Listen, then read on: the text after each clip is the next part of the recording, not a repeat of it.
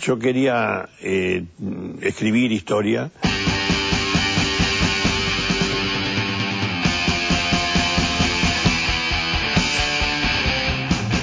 LU23, Radio Nacional Calafate, presenta Año Bayer, un programa dedicado a la figura del escritor y periodista Osvaldo Bayer en el año del centenario de los trágicos sucesos acontecidos en el territorio Santa Cruceño.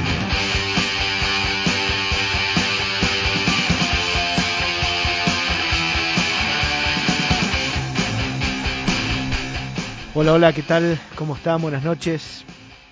Bienvenidos y bienvenidas a esta, esta edición, esta nueva emisión de Año Bayer, un programa de Radio Nacional que rescata la figura y la memoria del escritor, periodista, investigador y militante, ¿no? Porque también hay que decirlo, Osvaldo Bayer.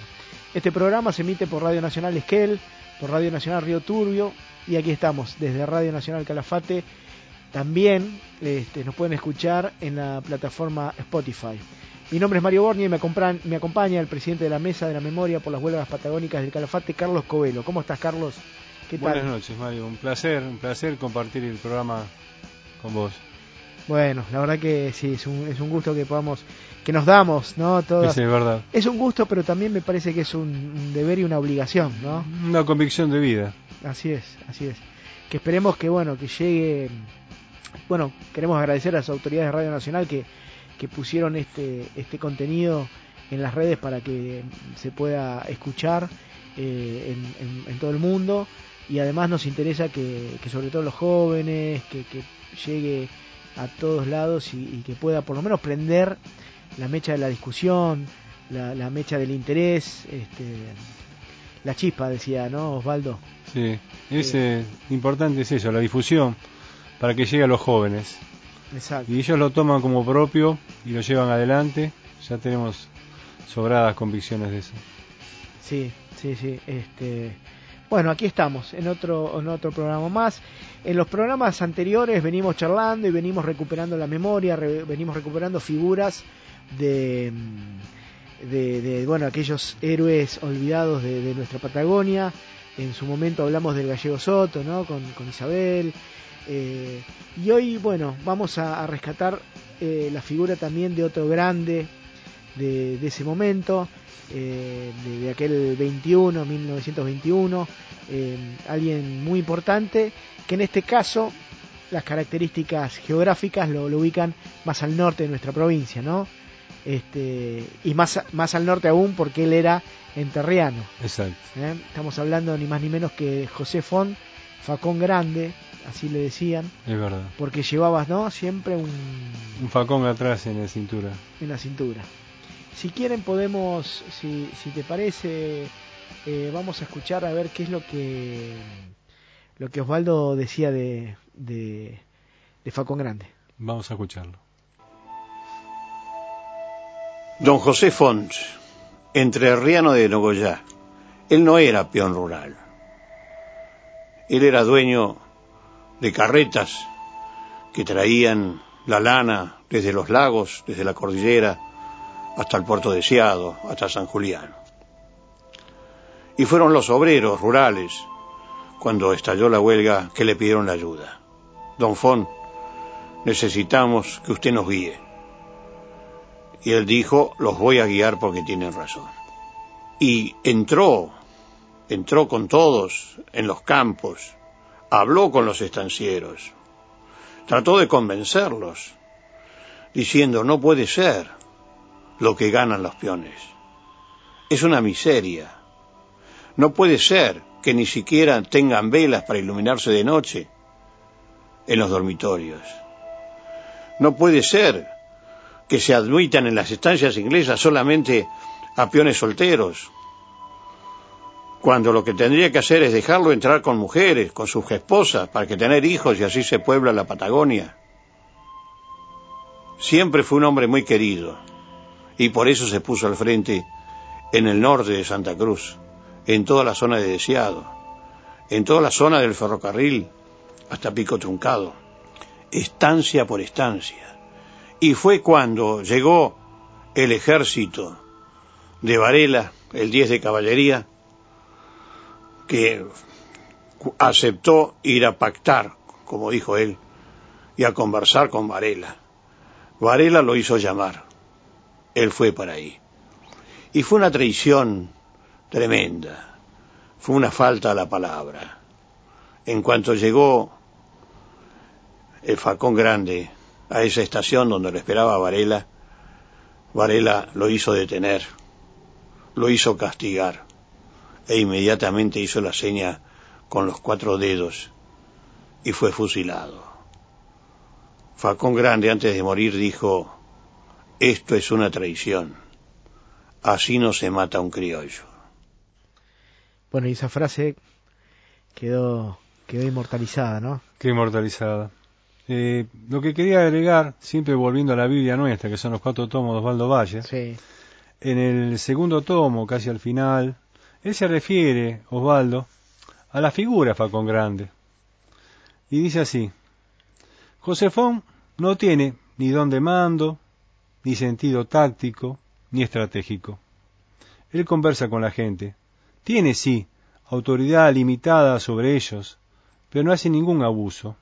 Siempre conversa y pide consejos, sin demostrar debilidad en ningún momento, pero temeroso de que los que lo han elegido crean que él quiere sacar algún provecho de su situación. Ahí te das cuenta de la personalidad, ¿no? Falcón. Él estaba, trabajaba y iba continuamente, le decía, mire que yo estoy acá para ayudarle a ustedes, yo no quiero sacar ningún provecho, porque él era eh, una persona, como la había, estamos diciendo recién, de clase media, una clase media, él tenía carreta, era como ahora un Vesprini, uno de, esas pro- de esos grandes transportitos, fleteros. Él tenía muchas carretas, tenía una, un buen pasar, pero como decía Osvaldo, ellos se acercaron, porque imagínate que todos los eh, estancieros, muchos eran clientes de él, Claro. y él fue y les habló. Él tomó parte de, ese, de esa, pero sin este, sin, él lo que siempre quería mostrar que no tenía un interés propio, el interés de todos. Ese era realmente Facón Grande. Claro, alguien con mucha sensibilidad social, podríamos decir, ¿no? Así, Exacto. muy sensible a lo que, lo que estaba, lo que veía. Claro, no era un dirigente nato ni nada que había. es una- era una persona más, un paisano más. El paisano Josefón. Eso es interesante. Es interesante, sí, sí.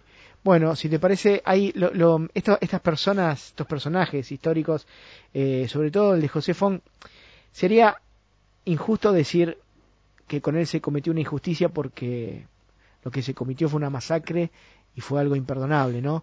Pero esto que decías vos, eh, él, él ingresa a la lucha y, al- y a la demanda de las huelgas eh, por acompañar. Eh, un personaje muy querido y muy recordado por todo, por, o por lo menos se lo está rescatando ¿no? en la cultura y eso está es, es- es interesante. Eh, tenemos el caso de los compañeros aquí de, de- de Calafate con la agrupación Facón Grande, que le hacen honor, digamos, a, a quien, quien fuera. Entonces, la verdad que es un personaje muy rescatado. Y bueno, en este programa nosotros también queríamos mostrar un poco, eh, porque inspiró también a muchas canciones. Y, no queríamos dejar pasar esta ocasión para mostrar un poco del arte que, que, que- sigue viviendo después de él, ¿no? O sea, que sigue, continúa hasta hoy. Así que vamos, a escuchar ahora una canción de Sergio Castro, de, de esa enorme obra, eh, Patagonia de Fuego, ¿no? Eh, todavía Facón.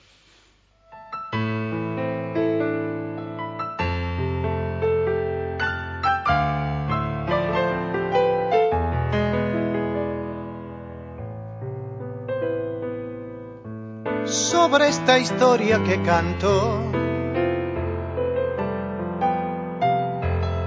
sobre quien quiera olvidarlo. Hay una voz en la huella, un corazón, una estrella, alumbrando memorias Santa Cruceña. Si Facón grande viviera,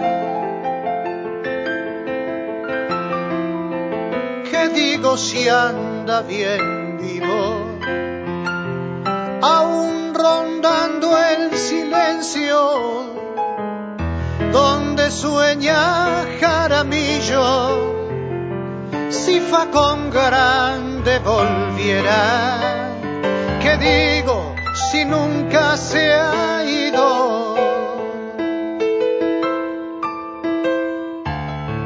duendes traídos de un más allá justiciero, llegan y llegan más peones, igual que ayer es lo mismo. Si fa con grande volviera, que digo, si nunca partido, grande volviera, que digo, si nunca ha partido. Bueno, estamos escuchando eh, una canción de Sergio Castro de Patagonia de Fuego, esa obra tan importante. Esta canción se llama Todavía Facón, ¿no? Y un recuerdo eh, de esta de esta persona tan tan querida y tan noble, ¿no? Y tan, noble. Osvaldo lo rescata. Seguimos con el libro, seguimos diciendo la Patagonia. Y él dice, ah, gaucho, con las manos atadas querías pelearlos, pero aquí queremos decir que no comprendemos bien la actitud de Facón Grande. ¿Cómo podía confiar en Varela?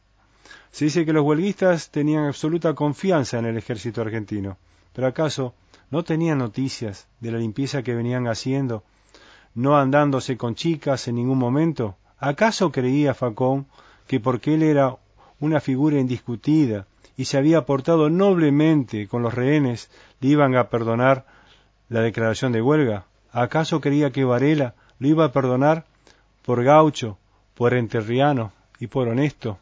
Ahí te demuestra, en pocas palabras, Osvaldo, lo que era ese hombre, qué honesto que era. Claro. Él fue porque creyó en la palabra de Varela. Creyó en la palabra de Varela. Y todavía es verdad, no podemos entender cómo él fue, porque era un hombre honrado. Solamente ponernos en las botas de, de él y se decía, es un hombre honrado y siempre iba de frente y daba la cara. Ese, ese fue realmente Facón Grande. Bueno, vamos a seguir indagando en esta, en esta personalidad y como decíamos hoy temprano, que nos lleva geográficamente al otro lado de la provincia, a la zona norte de nuestra provincia. Y bueno, para, para acompañar, para recordar y para pensar en la figura de José Fon, de Facón Grande, eh, vamos a hablar con Vilma Huentelicán. Ella es directora de Cultura de Jaramillo y Firroy y además es integrante de la Mesa Provincial por las Huelgas Rurales del 20 y del 21. Hola Vilma, Mario Bornia y Carlos Covelo aquí te, te estamos saludando. Hola, muy buenas noches Mario, un placer escucharlos. Muy buenas noches Carlitos Covelo, un amigo muy querido y muy respetado acá en la zona de Jaramillo y Fitzroy. Es un placer escucharlos. Muchísimas gracias. ¿eh? Me emociona escucharte, Vilma. Estamos acá en una noche sumamente fría, eh, que los patagónicos sabemos que este frío con calma y sin viento y despejado presagia las nieves, sin lugar a dudas, pero bueno, esta es Patagonia, así que le estamos esperando la nieve todos preparaditos. Y nada más ni nada menos que frente a la estación Jaramillo. Claro, claro, Carlitos, como vos conoces mi casa, sabés que yo me levanto cada mañana y mis mateadas a la mañana son mirando las vías del ferrocarril y la estación, tal cual es así. Qué lujo, ¿no? Qué envidia. Es un lujo, un lujazo, la verdad que sí, la verdad que sí.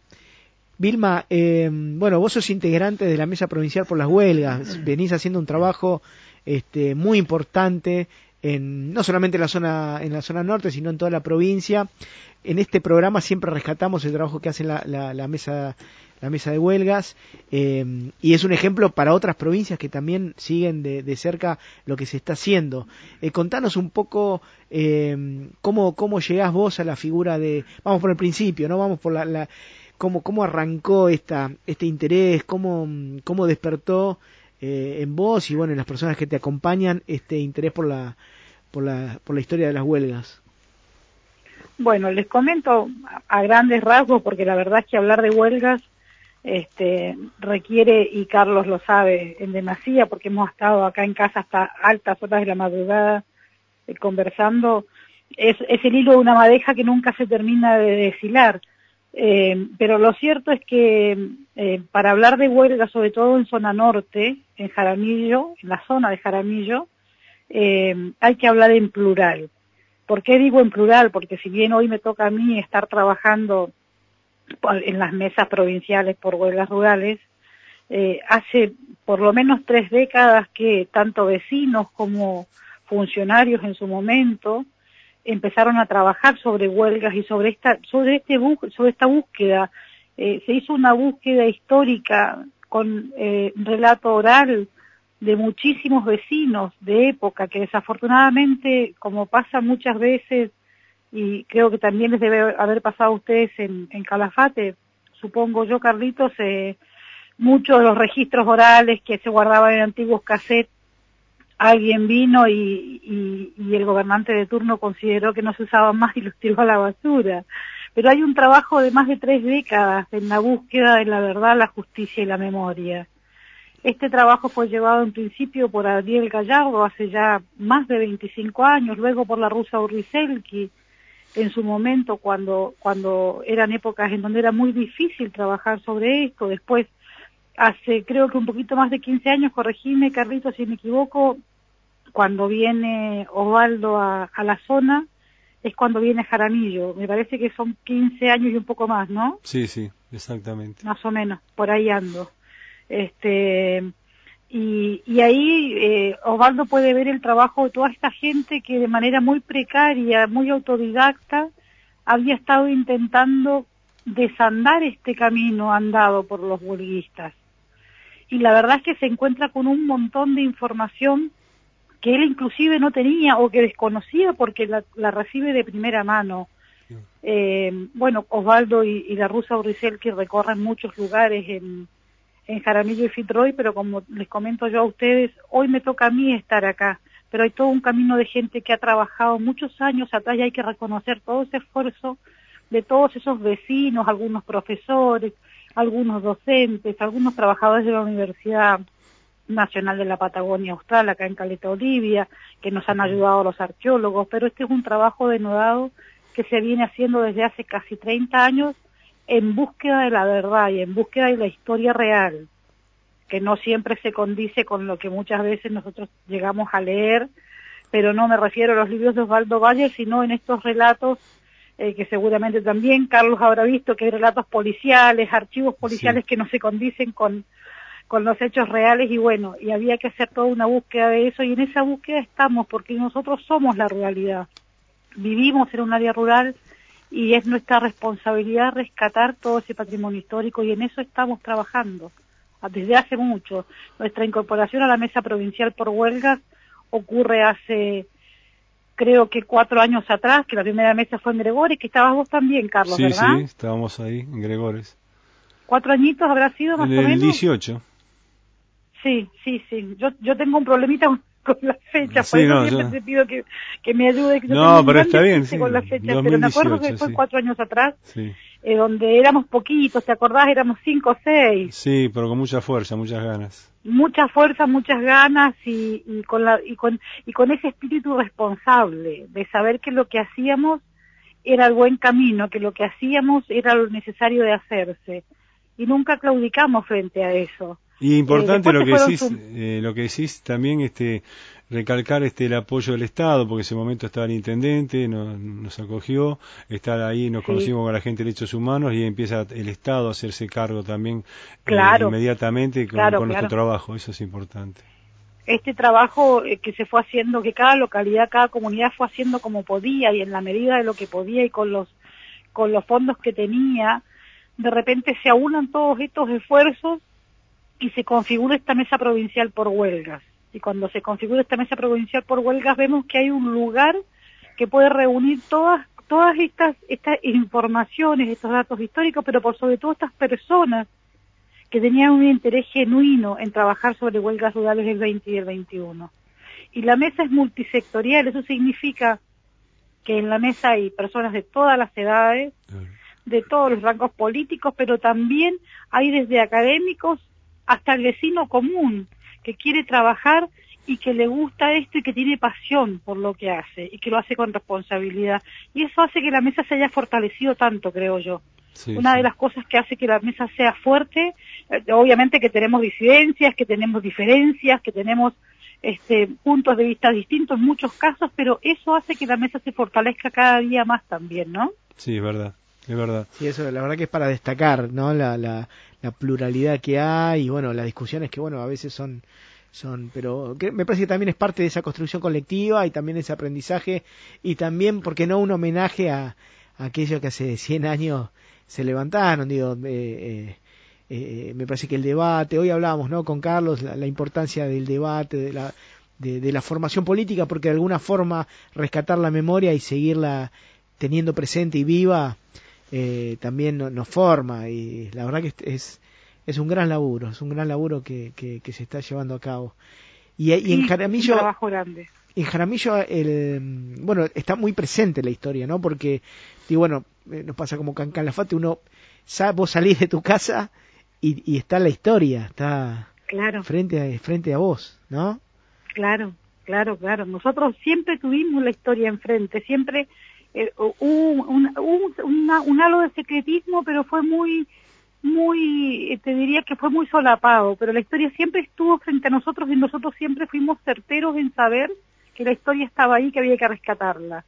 De hecho, hace 12 años atrás, lo primero que se hace de mano también del Estado provincial y con la rusa Bruxelles, que estaba en su momento también como comisionada acá, luego ella, años después, hace 5 o 6 años, es electa nuevamente, porque nosotros recién pudimos elegir comisionado por, por votación hace dos periodos, pero también estuvo ella trabajando como comisionada años atrás y lo primero que se hizo fue reconstruir la estación.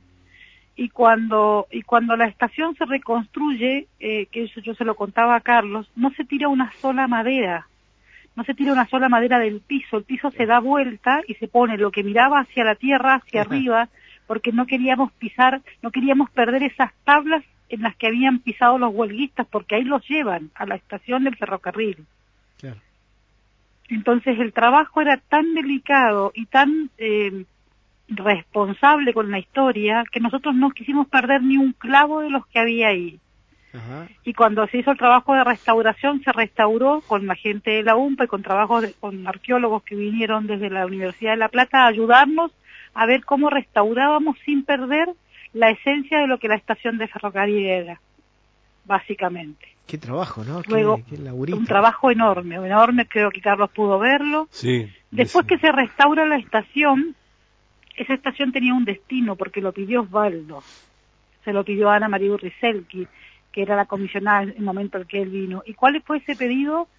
Que ese museo, que esa estación sea un museo. Eso es lo que él le pide.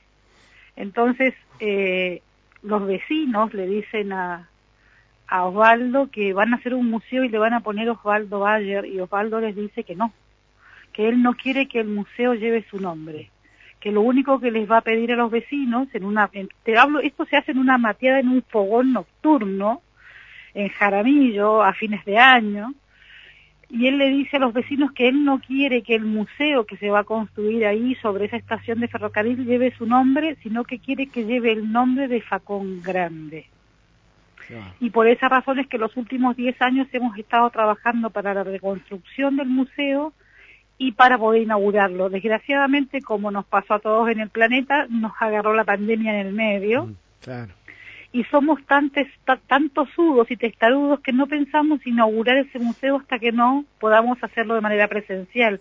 Hemos esperado 30 años, podemos esperar un año más o dos más, pero nos parece que hacerlo de manera virtual eh, no lo merece eh, ni la ocasión ni el esfuerzo que todos hemos impuesto en esto. Y aparte es un justo homenaje que los huelguistas deben tener eh, de la manera en que debe ser. Así que esperaremos hasta que se pueda hacer la inauguración del Museo Facón Grande, que ya está listo. La verdad eso te quería preguntar. Ya, eh, si le falta mucho, si, cómo, cómo vienen, digamos.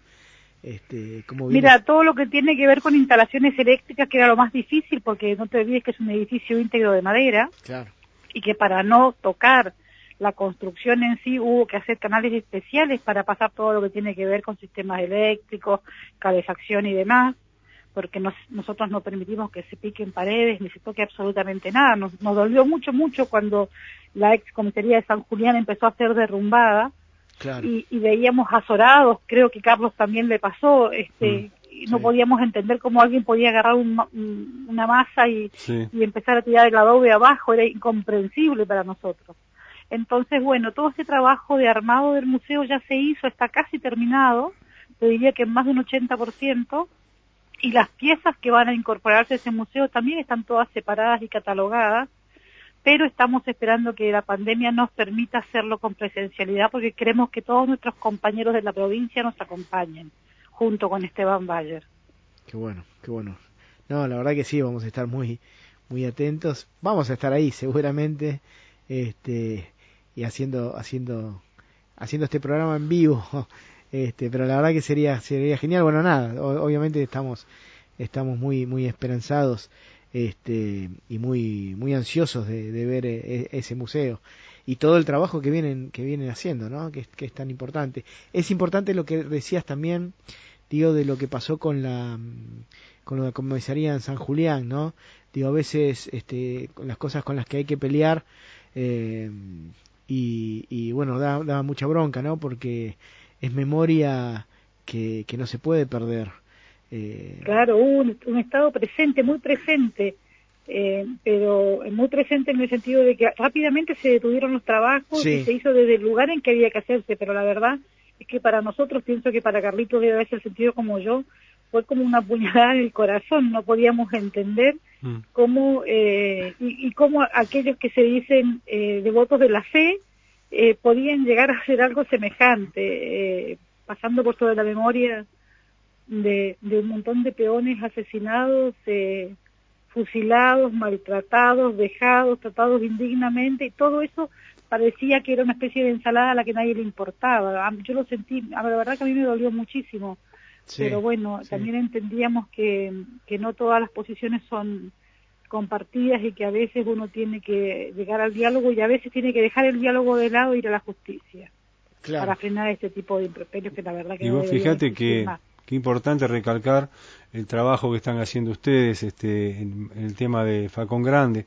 Apenas muerto Facón Grande, lo, lo, matan a 500 metros, según los libros de Osvaldo Bayer, a 500 metros de la estación. Lo primero que hacen es ir a buscar este combustible para quemar el cuerpo de Facón Grande y los compañeros que habían muerto, para borrarlo, para borrarlo. Después lo, lo hicieron desaparecer el cuerpo ese, pero Facón Grande quedó, no pudieron borrarlo, no pudieron. Hubo una persona como Osvaldo Valle que lo levantó. Claro. ¿Y está todavía? La, a la que no podemos entrar todavía. Mira vos. Los restos de él a la que no podemos entrar todavía. ¿Estás hablando de los restos de él?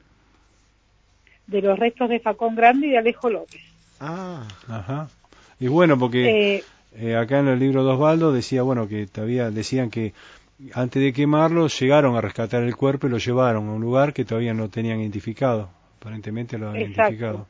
Se cree, se cree que está en Cañadón de los Muertos a un kilómetro y medio más o menos de la estación, no de la localidad sino de la estación, mil, sí, mil quinientos metros más o menos en un bajo que es el bajo deseado, en un cañadón que, bueno, tristemente estos cañadones siempre, en la misma comunidad, los mismos vecinos los terminaban llamando cañadones de los muertos, por eso hay un cañadón de los muertos acá, hay uno en Gregores, porque la verdad que lo señalaba el mismo tiraba a los muertos, o sea, ese nombre le ponía a la misma gente que se daba cuenta de lo que estaba pasando. Que lo querían ocultar, es verdad. Exacto. Y, se cree que y también tenemos ahora, en este momento, a Anita Yani, trabajando con la familia de Alejo López, la hija de Alejo López, Aurora López. Hay que aclarar que Alejo López era uno de los laderos de, de Facón Grande y muere junto con él casi inmediatamente después que Facón o, o, inmediatamente antes, pero mueren ahí juntos, los asesinan juntos.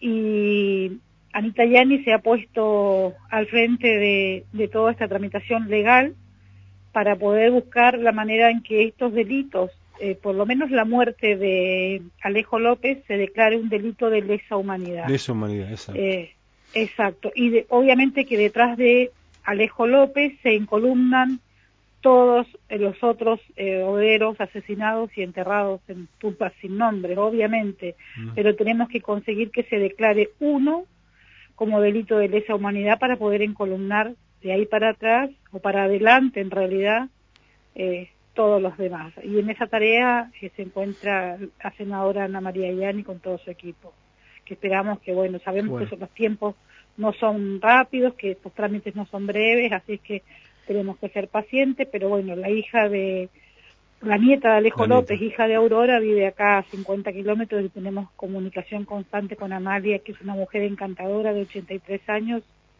que todo el tiempo eh, está preguntándonos, no, no pasa semana sin que nos pregunte cómo va su caso, porque a ella, ella habla en tiempo presente de su abuelo, siempre. Y me parece bien, todos tenemos que hablar en tiempo presente de estos hechos. ¿Y se sabe cómo está esa situación? ¿Hay alguna eh, novedad? Entiendo que eso debe estar en la justicia, ¿no? Estamos intentando, nosotros en realidad creíamos que estaba en la justicia, que ya estaba judicializado, Desafortunadamente esto no estaba judicializado. Eh, recién ahora Derechos Humanos, eh, la Secretaría de Estado de Derechos Humanos y Cultura y la provincia, junto con la senadora María Yani, han tomado cartas en el asunto y han podido recabar todo lo que es la documentación que tenía María, que su madre le entregó en la mano meses antes de morir y le pidió que ella siguiera con esta. Toda esa documentación le fue entregada a los abogados de María Yani para que sean presentados en la justicia, pero el COVID nos pone otros tiempos, no los que nosotros quisiéramos. Claro, claro, claro. Y, la justicia Entonces tenemos que aprender a ser pacientes, lo cual nos cuesta mucho, pero la realidad es que, que tenemos que aprender a ser pacientes con esto. Y porque el tiempo va pasando y además, este, tío, eh, nada, va pasando el tiempo y, claro, y hablamos de personas que, ya, que son adultos, es decir, los nietos de Alejo tienen entre, 80, entre 79 y 84 años, no son personas jóvenes, por lo tanto ellos también, para ellos el tiempo también es, premura. ¿Qué, qué, mm, vos estás, bueno, sos, estás en la, en la, en la parte de cultura, ¿no? Sos directora de, de, cultura de, de, Jaramillo y Firroy.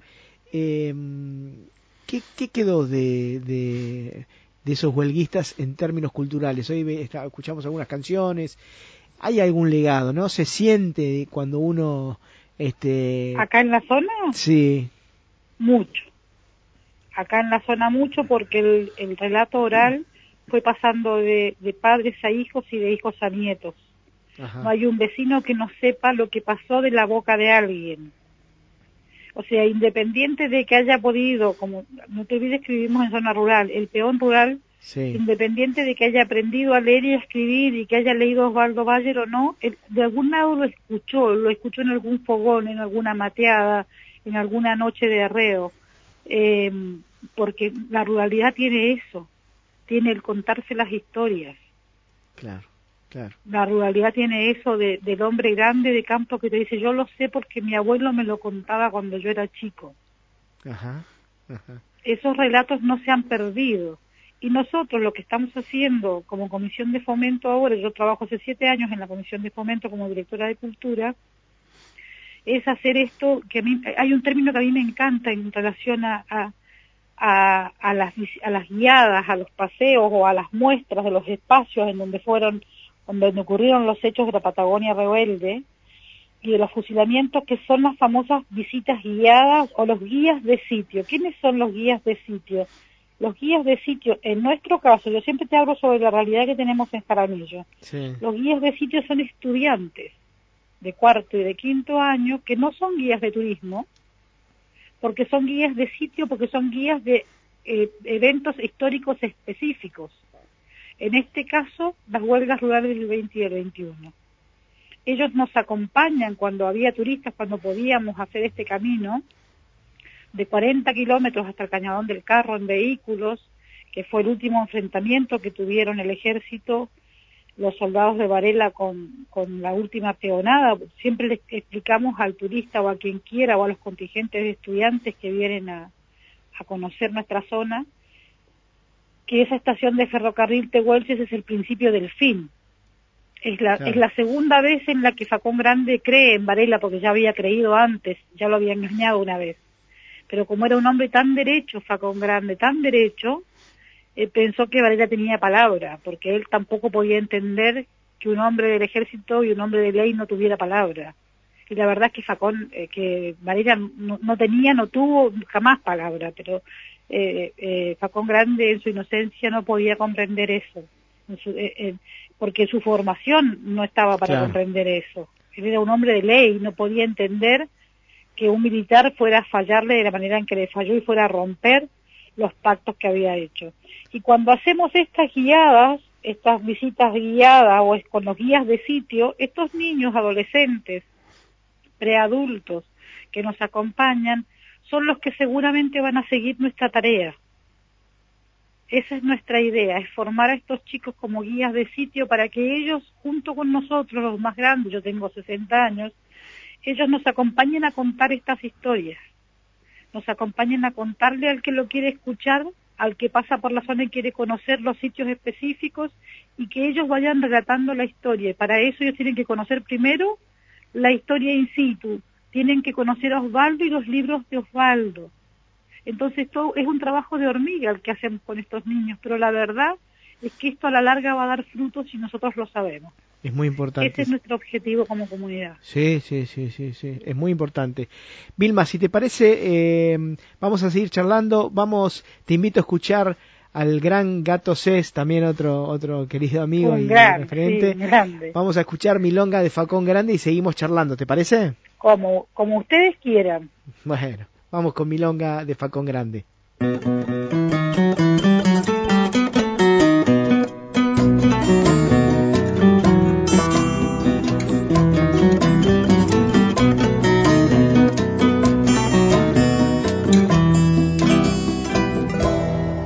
Están matando las balas bajo este cielo lejano. Y muero santacruceño, yo que soy gaucho entrerriano, me están comiendo la carne, las balas de carabina. Y el plomo grita en el aire, la bronca de la milicia cuatro tiros y a la zanja. Ya lo dijo el coronel, no sabe que hay una tumba que lo está esperando a él, que lo está buscando a él.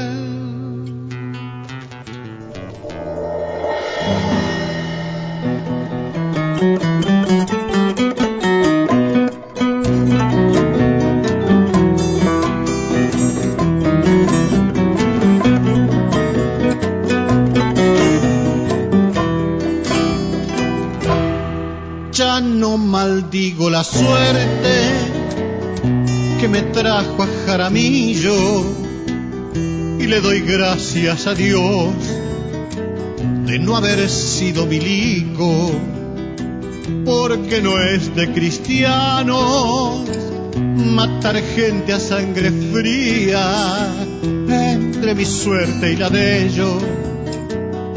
Yo me quedo con la mía cuatro tiros y a la zanja. Ya lo dijo el coronel, no sabe que hay una tumba que lo está buscando a él, que lo está esperando a él.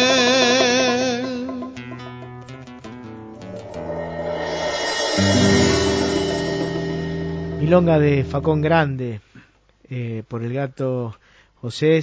Vamos a hablar seguramente en algún momento con él. Esto es Año Bayer, un programa que rescata la figura, la memoria del escritor, periodista, investigador y militante Osvaldo Bayer. Mi nombre es Mario Bornia, estoy con Carlos Covelo y hoy nos acompaña Vilma Huentelicán, directora de Cultura de Jaramillo y Fitzroy e integrante de la Mesa Provincial por las Huelgas Rurales del 2021. Pero además eh, también es colega nuestra, hace radio, ¿no? Hacemos lo que se puede, en los lugares chicos todos hacemos todo. Muy bien, Esa es la realidad, pero sí, trabajamos en radio, tenemos una FM que es comunal y la verdad es que la radio es tan importante en la ruralidad, en las zonas rurales es tan importante porque ese vínculo es el vínculo con el peón rural que no tiene señal de televisión y que no tiene DirecTV en muchos casos, porque Claro. seamos realistas, la peonada rural no ha mejorado demasiado sus condiciones de vida en los últimos 100 años. Ajá. Entonces la radio sigue siendo ese vínculo mágico que lo conecta con todo el resto de la sociedad. Así que ahí estamos siempre nosotros trabajando. Bueno, la verdad que este da gusto y es un, eso hoy hablamos también con, con Carlos es una militancia también de, de que, esta herramienta la radio también nos permite seguir este llegando con, con, con esta memoria a, a todos lados no y como decís vos bien también a, a, a donde no llega nadie y donde están nuestros hermanos olvidados este del campo así que eh, bueno Podemos hacer algún contacto una vez Seguro. con Radio Nacional, ¿no? Con Radio de Jaramillo. sería muy bueno Sí, la- seguro que sí. Ya nosotros ya quedamos conectados como para volver a conectarnos cuando ustedes lo deseen, porque ya estamos enlazados con los teléfonos y la tecnología nos permite ahora conectarnos cuando sea propicio para ustedes. Bueno, la verdad que sería genial, sería genial. Este, así que no solamente vamos a ir para para para la inauguración, sino además para hacer un programa de radio, ¿eh? ahí a, a la hermosa localidad de Jaramillo. Eh, Estaría buenísimo. Vilma, bueno, la verdad que eh, ha sido un, un gusto, un placer eh, escucharte, hablar con vos, este, saber que, que uno tiene ¿no? estos hermanos, en, en- en- hermanas en zona norte que están peleándola, que no están dejando que, que- que la memoria se borre y, y bueno, es muy importante para, para todos los que la, la estamos peleando. Eh, Así es. es muy importante el trabajo que vienen haciendo y bueno vamos a estar viendo a ver cómo cómo viene lo de la lo de la Del el- museo. el museo no eso exactamente Así es, así Ah, es. Teníamos si me una das dos sorpresa, minutitos, yo quisiera acotar algo más. Sí. A mí me resulta importante en lo personal, si es posible. ajá Eh, Sí, nosotros, sí. eh, viste que la pandemia tiene todos unos aspectos negativos, pero hubo algo que ocurrió durante la pandemia que nos posicionó eh, para darnos cuenta en qué, en qué lugar está la ruralidad hoy, en el 2021. Cuando Sí. la pandemia empieza, no nos olvidemos que en la zona norte como en el sur, la tierra sigue estando en manos de unos pocos terratenientes. No todos viven en la zona, muchos viven fuera de la provincia claro y cómodos en sus casas o en sus casas quintas, estaban cómodos y calentitos, pero la peonada rural quedó sola en el año pasado, cuando el COVID arreciaba con toda su furia, la peonada quedó sola en medio del campo. Y eso los que vivimos en las zonas rurales pudimos verlo, sí porque Comisión de Fomento, a través de Desarrollo Social, a través de la ayuda del Ejército con los, con los vehículos y demás, salimos a llevar alimento y a sacar a esta gente para que pudiera verlos un médico, porque estaban tirados en medio del campo. Eso significa que no hemos crecido mucho como sociedad con respecto a eso. Qué No es, gran, no es grande la diferencia entre 1921 y 2021, y eso es muy triste sí porque sí, eso sí. significa que no hemos aprendido todo lo que deberíamos haber aprendido, por eso es tan importante la memoria. qué importante lo que decís y, y Bueno, nosotros estuvimos hace poco a Alderete, sí está el Hospital Formenti acá de, de aquí del Calafate. Ellos visitan estancias, estaban diciendo que hacen todo lo posible y queríamos que ese trabajo también se hiciera constantemente a toda la provincia. Es decir, ellos van, este, le hacen, se fijan cómo está cada, cada peón rural, le hacen todo un estudio y un después- seguimiento sanitario no es un seguimiento sanitario que hacen de, durante dos veces al año. Y, es- y Claro. mirá vos, mirá que vos, que lo están haciendo eso Vilma y lo están haciendo allá con esa gente, lo están haciendo de esa forma. Cada uno por en su lado, ¿te das cuenta? Pero todos Sí, sí, recordando se hizo a través de la Comisión rurales. de Fomento y Desarrollo Social y se los asistió porque Ah, el peón rural muchas veces es un hombre grande que está enfermo, que está en el campo, que no tiene asistencia sí. y que por, el- por, por estas cuestiones del COVID el patrón de estancia ni siquiera le alcanzó la provista, es decir, Sí. le se puso una- un candadito al portón y se fue a su casa Sí. a mil o a dos mil kilómetros y se olvidó que había un ser humano trabajando para él. Desde hace 20 años ahí. Y alguien lo tenía que asistir y fue el Estado comunal el que dijo, bueno, nosotros nos Muy ponemos bien. al hombro esta responsabilidad, Perfecto. pero es importante saberlo a esto. No solamente la historia, sino la realidad actual del peón rural. Esa es la, esa es la realidad actual y siempre que estamos en las mesas, lo yo lo, por lo menos desde mi lugar, de la ruralidad en la que vivo, yo lo menciono porque tiene que modificarse y se va a modificar en la medida que se vea, que se sepa que esto pasa.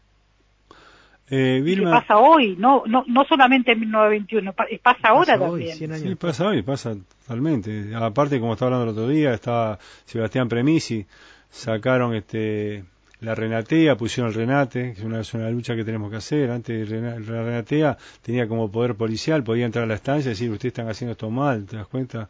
Eh, tenemos que hacer un poquito de esfuerzo, que por lo menos que acá en Santa Cruz esté de vuelta Renatea. Es uno de los objetivos también. Sí, sí, porque eh, eh, el que tiene mucho y, acaparó mucho, este sigue siendo un egoísta siempre. Eso no, uno no puede modificar esas conductas. Eh, desafortunadamente esta gente no no no no va a, no ha cambiado y generaciones no va a cambiar ahora porque nosotros lo queramos por nuestra buena voluntad. No, es más, esta pandemia los ha hecho más millonarios todavía. Es claro, claro, y el más cruel lo volvió más cruel. Lo, vimos cuando tuvimos que acceder en medio del barro y la nieve con nuestras camionetas, con nuestro combustible, a asistir a peones rurales que estaban solos y que deberían haber sido asistidos por sus contratadores o por sus patrones. Claro. Esa es la realidad. Esa es la realidad que vive la ruralidad y que la debe vivir a lo largo y a lo ancho de la provincia. No creo que pase solo en zona norte. No, pasa en toda Santa Cruz. ¿Sabes lo que queremos hacer? Retomar un poquito lo que decías. Este, que cuando hablabas de los, los guías de sitio, que eran muchachos jóvenes que se dedicaban a la historia. Y nosotros teníamos una sorpresa, ¿te acordás? Cuando, para por el tema de que ibas a inaugurar el museo, nosotros como Comisión de la Memoria Aguas Patagónicas queríamos hacer un homenaje a Facón Grande y estrenarlo ahí este, en, el, en el museo. Este trabajo lo hizo mi hija, Soledad Covelo, con el novio, tan joven, que se llama Miguel Mora. Hizo un trabajo muy lindo, un videoclip muy chiquitito, este, animado, con dibujos animados, de lo que es Facón Grande. Ah, pero qué bien. Y mañana, bueno, es, nosotros como comisión lo queremos, este, eh, si bien lleva, eh, era, queríamos para la mesa, pero vamos a aprovechar los 100 años porque quizás no lleguemos para, para el tema de la, del museo. Y mañana lo vamos a subir a la mesa por las huelgas, lo vamos a difundir a nivel ah, todas las veces se pueda, si podemos subirlo a YouTube, lo subiremos a YouTube también, acá gracias a Mario que tiene una facilidad enorme para la difusión.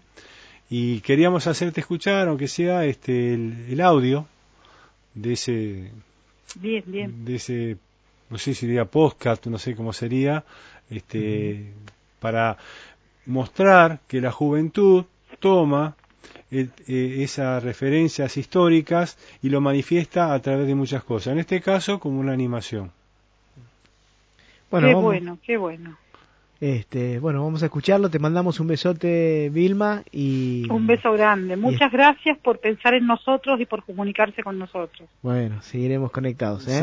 seguimos conectados. Y escuchamos el, el podcast de Juan de José Font.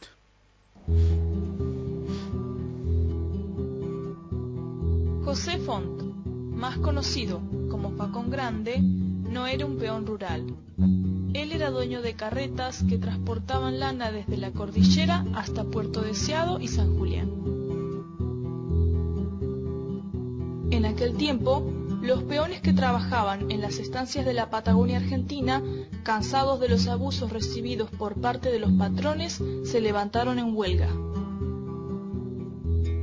Ellos pidieron a Facón Grande que los ayudara en su lucha, y él aceptó guiarlos, porque tenían razón, los salarios que recibían eran una miseria. En las estancias inglesas solo se contrataban peones solteros, despojando a los hombres del derecho a tener una familia. Ni siquiera les daban velas para iluminarse de noche en sus dormitorios.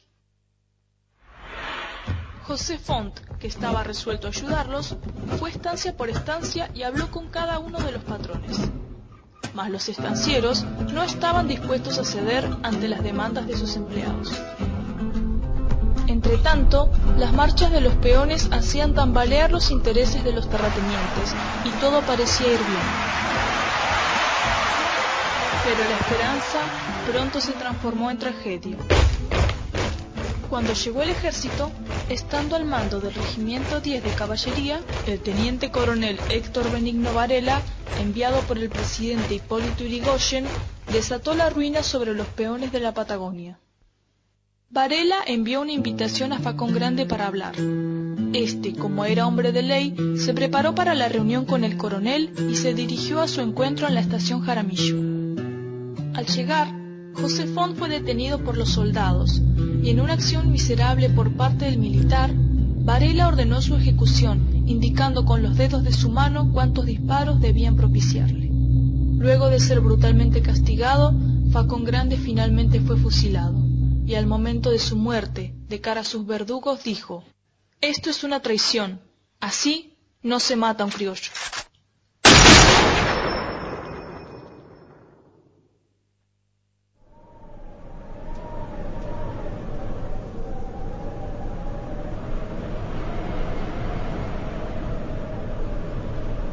La verdad que es un trabajo espectacular. Sí, lo hizo gente joven. Lo que queremos es eso, que esto se multiplique, como decía Vilma, eh, como ser guías de sitio, hacer películas, hacer obra de teatro, hacer este, canciones, hacer muchísimas cosas para conservar esta memoria que quisieron borrarla durante muchísimo tiempo, durante muchísimo tiempo quisieron borrar esta memoria, porque ellos contaron una historia completamente diferente. Es Claro. como ese que hacía Walt Disney, ¿viste? Acá, volviendo a Osvaldo Bayer, y como para terminar, en el parte de Viñas y Barra dice lo siguiente. Las estancias de toda esta zona inmensa trabajaban animosamente por reconstruir lo perdido y los mismos obreros manifestaban su alegría y la conveniencia del trabajo tranquilo que sólo el Ejército Nacional había podido garantizar. Y decía, y de paso por las estancias era recibido por patrones y obreros con muestras inequívocas de agradecimiento por la actuación del ejército en los últimos sucesos y la rápida normalización de la tranquilidad y el trabajo que salvó el territorio de su completa ruina y despoblación. Fíjate qué gran mentira y era el ejército que no lo podía desmentir. Claro. No, no, la verdad que es bueno, una figura clave en, en lo que fue las huelgas, sobre todo este, esta columna norte, cuando se organizaron este, los obreros, cuando a partir de la, de la sociedad obrera en Río Gallegos empezaron a pergeniar las huelgas y, y- y, bueno las negociaciones para mejorar las condiciones de vida y, y tuvieron esa, esa división digamos norte sur para poder eh, llegar a todas las estancias a todos los trabajadores. Y una figura clave la de la de José Fon que que bueno decíamos no muy recordado eh, y que la cultura popular también también lo recuerda Eh, hoy escuchábamos di- diversas canciones escuchamos este bueno de esa obra que hizo Sergio Castro que en algún momento también vamos a abordar que es una, Sí. una obra conceptual muy muy muy importante. Eh, también lo escuchamos a, al gato Cés no también una persona muy querida muy muy que ha, que ha seguido de, de cerca la historia de, de la provincia la ha retratado en sus canciones este y me, me nos queda algunos minutitos por ahí me, me gustaría compartir eh, con vos y con los oyentes eh, una chamarrita. Es interesante porque Josefón era enterriano así que la chamarrita lo, lo representa bien. Una, una chamarrita de Santiago Delgado y de Julio Muñoz que, que bueno, me parece que es, que es como una, una alternativa a, lo que veníamos escuchando, otro, otro género musical, pero, pero con el mismo, con el mismo sentimiento. Así que escuchamos Facón Grande, esta chamarrita de Santiago Delgado y Julio Muñoz.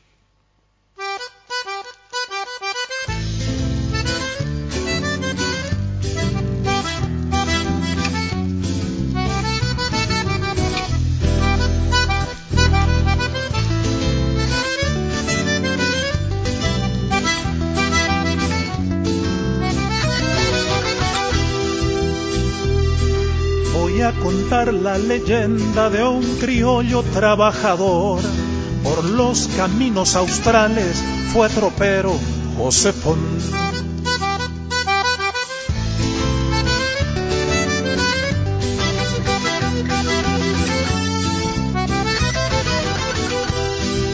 campeando de madrugadas, lejano quedó entre ríos, se fue cruzando los montes, cañada, esteros y ríos. Remolcando madrugadas y reces a sol y viento, en Santa Cruz se hizo amigo del peón y el sufrimiento. La Patagonia te nombra, fa con grande fierro entero, viento norte y chamarrita por esos pagos sureros, por ser toro en tu rodeo y torazo en rodeo ajeno. Te jugaste por entero junto a bravos compañeros, te jugaste por entero junto a bravos compañeros.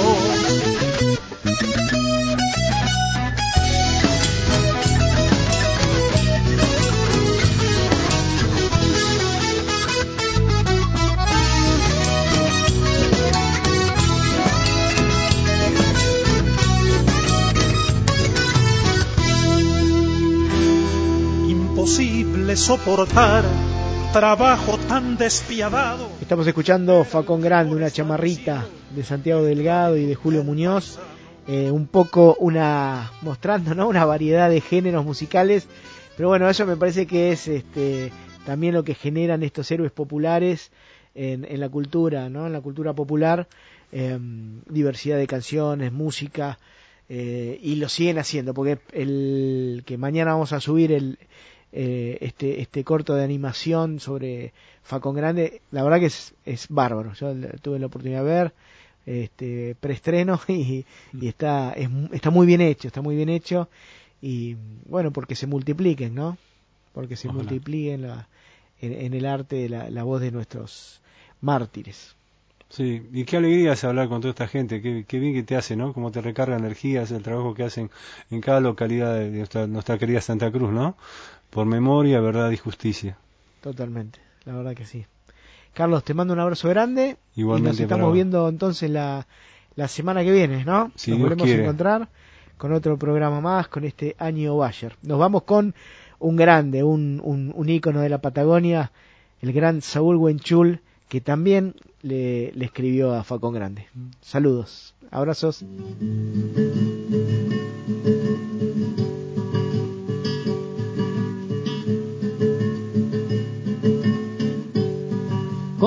Recuerdo lobuno, salpicado de ira y de engaño, se asoma de negro el año 1921.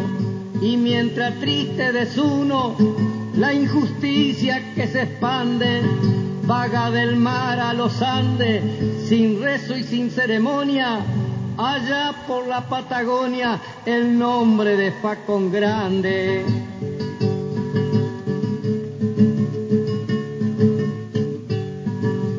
Gaucho carrero, argentino y entrerriano, lo vieron cerros y llanos ponerle el pecho al pampero. Y cuando el dolor obrero, mezcla de patria y mañana, exigió firme y con gana el sueldo justo de un peón, se unió a la revolución de tanta gente paisana, campos grandes y guanacos, caminos largos y estancia, lo vieron con arrogancia, vistiendo pañuelo y saco. Hoy que cantando lo atraco, desde la historia escarlata, de bombacha, de alpargata, de faja negra figura, cruzándole la cintura, tremenda daga de plata.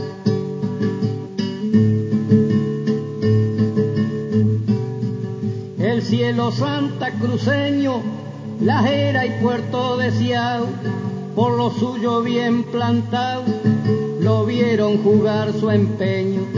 Era la huelga un gran sueño de un derecho necesario y cuando sus adversarios le hablaron de negociar, se arrimó a parlamentar la justicia de un salario, facón grande, gaucho entero pero inocente a la par, cómo se dejó engañar con agentes traicioneros. Con él doscientos obreros cayeron el día aquel porque un señor coronel les prometió garantía. Pobrecito en ello había pureza de un pueblo fiel.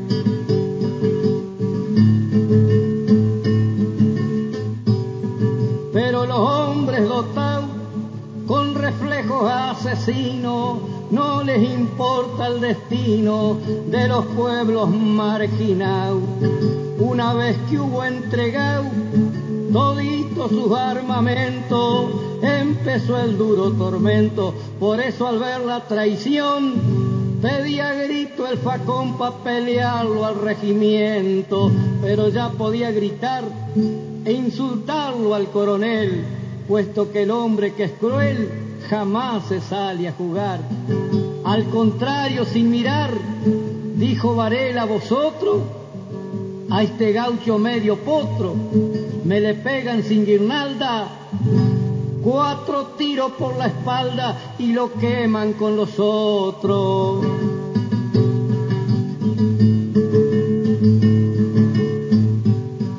Fusilamiento al revés, de Dios que la vida larga, sonó la primer descarga y el gaucho aguantó de pie. En la segunda se fue, quedando medio en cuclilla, luego cayó de rodilla, con tuito el cuerpo agujereado y quedó en sangre bañado, muerto bajo el sol que brilla. Después al tiempo se contaba de aquel gaucho sin defensa que aun para tapar su vergüenza, mientras la ley lo ultimaba, con los codos se apretaba la bombacha hasta el final, ese gesto tan rural de hombría de bien y honradez, no entra en la desfachatez de una sociedad brutal.